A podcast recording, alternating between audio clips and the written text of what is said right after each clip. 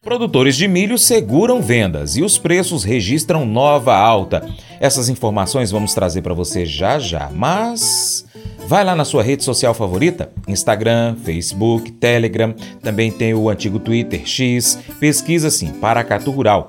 A gente vai ficar esperando você nessas redes sociais. Pode entrar em contato conosco também por lá, viu?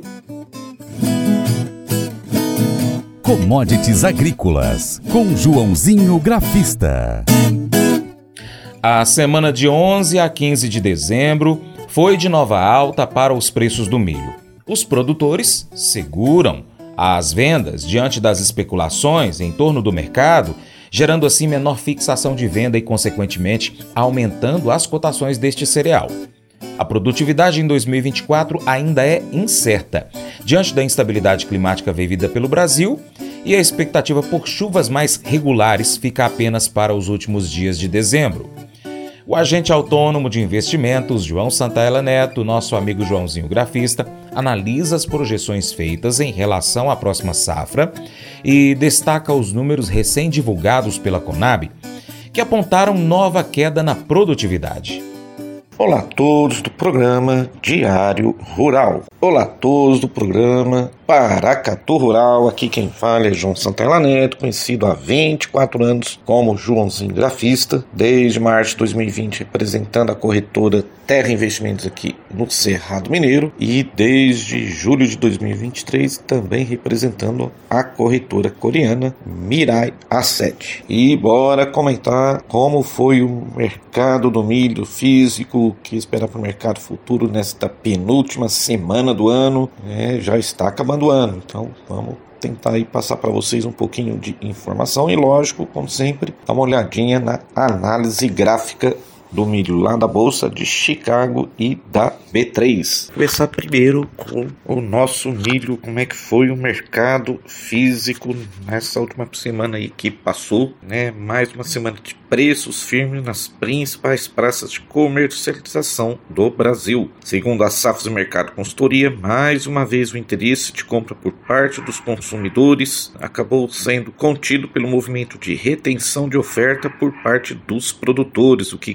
contribuiu para um novo movimento de alta nas cotações. O mercado teve uma semana de especulações em torno do clima, uma vez que a chuva segue ocorrendo de forma muito irregular no Brasil, com expectativa de melhores volumes apenas na última semana de dezembro. Há ainda uma expectativa de que o mercado possa perder liquidez a partir do dia 20 com as proximidades de festa de final de ano que tende a reduzir mais ainda mais o ritmo de comercialização. Com as trends encontrando maiores dificuldades na obtenção de lotes de milho para compra as cotações se mantiveram na casa dos 68 reais lá no Paraná, em Paranaguá, e de 70 reais em Santos. Cenário internacional, o VS seguiu negativo em meio às medidas econômicas adotadas pela Argentina de desvalorização da moeda local, que deve contribuir para um retorno agressivo do país às exportações globais de milho. Mas ficou então os preços né, no nosso mercado interno. Milho, então, Cascavel subiu 3%, de 60 para 62 reais, então, a relação da semana, com relação à semana retrasada. Em Campinas, o CIF, a cotação avançou 4% ao longo da semana, de 72 para 75 reais. Na Mogiana Paulista, o milho ficou cotado a 70 reais, sem alterações. Em Rondonópolis, Mato Grosso, a cotação da saca seguiu em 48 reais. Em Erechim, Rio Grande do Sul, preço continuou em 70 reais na venda. Em Minas Gerais, base Uberlândia, o preço na venda permaneceu em 70 reais a saca.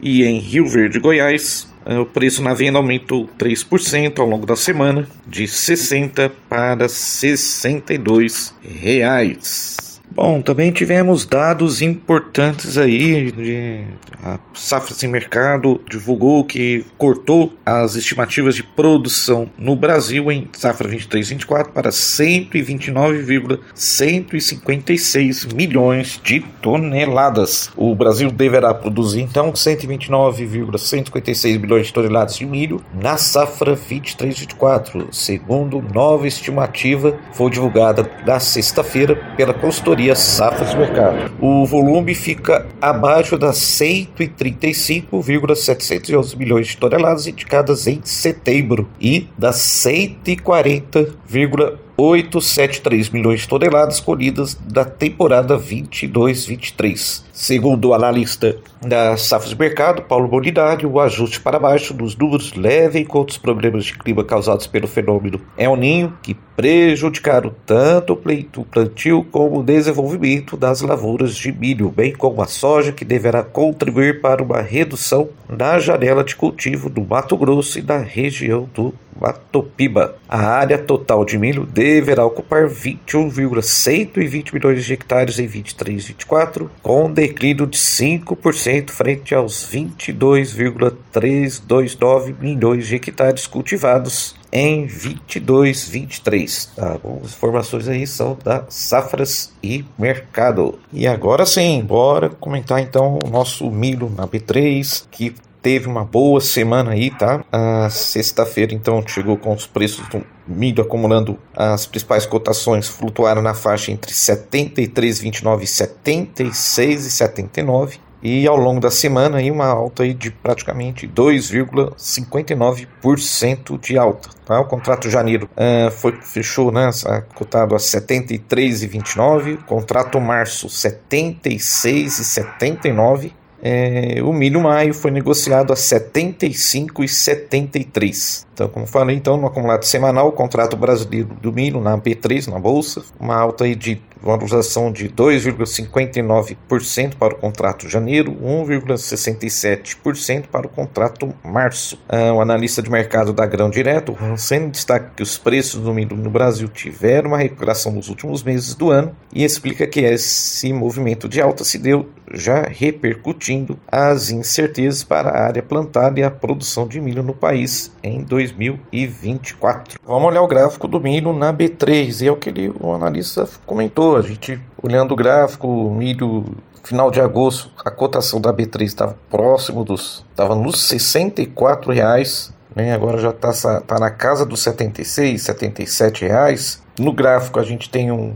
estudo Fibonacci, né? A gente tem um primeiro suporte, na minha opinião, um pouco mais forte é o 75,5 e depois os 73,40, 73,50. E para cima, lógico, se rompeu o 77, a próxima resistência é os 79 reais aí. Bom, e no milho lá na Bolsa de Chicago, contrato março, né? Para quem gosta daquela plataforma TradingView, o contrato código é ZCH 2024. Uh, na análise gráfica, a gente de onda 5 de fundo, menos 470, ou seja, então, na minha opinião, a tendência é o milho lá na Bolsa de Chicago, pelo menos tentar voltar para casa dos 495, 500 por bucho, se romper. Próximo ser muito forte, só lá dos 520 por bucho. Abraço a todos, bom início de semana e vai commodities.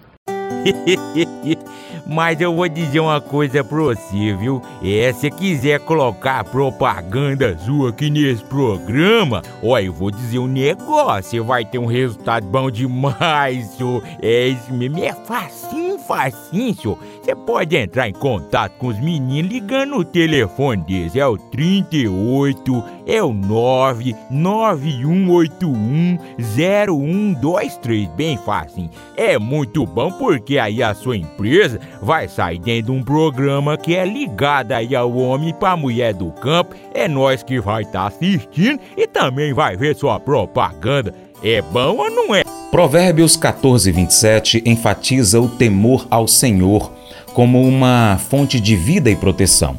O temor a Deus não se refere a um medo de castigo, mas a um profundo respeito e reverência por sua sabedoria e autoridade.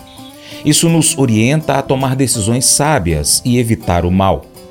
Colossenses 3,12 nos chama para vestir-nos com virtudes do coração, como a compaixão, bondade, humildade, mansidão e paciência. Essas virtudes moldam nossos relacionamentos e refletem a obra transformadora do Espírito Santo em nós. Unindo as duas passagens, compreendemos que o temor a Deus não apenas nos guia a evitar o mal, mas também nos inspira a cultivar virtudes do coração que honram a Deus e abençoam os outros. O temor a Deus é o alicerce que sustenta a busca por uma vida piedosa. Esse devocional faz parte do plano de estudos Sabedoria em Provérbios 14 do aplicativo bíblia.com. Muito obrigado pela sua atenção. Até o nosso próximo encontro. Deus te abençoe.